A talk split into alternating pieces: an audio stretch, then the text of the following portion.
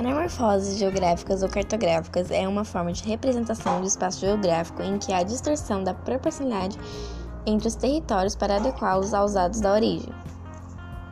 Os mapas anamorfósicos, como são conhecidos, essas representações cartográficas são elaboradas a partir da análise de dados quantitativos referentes a uma determinada área.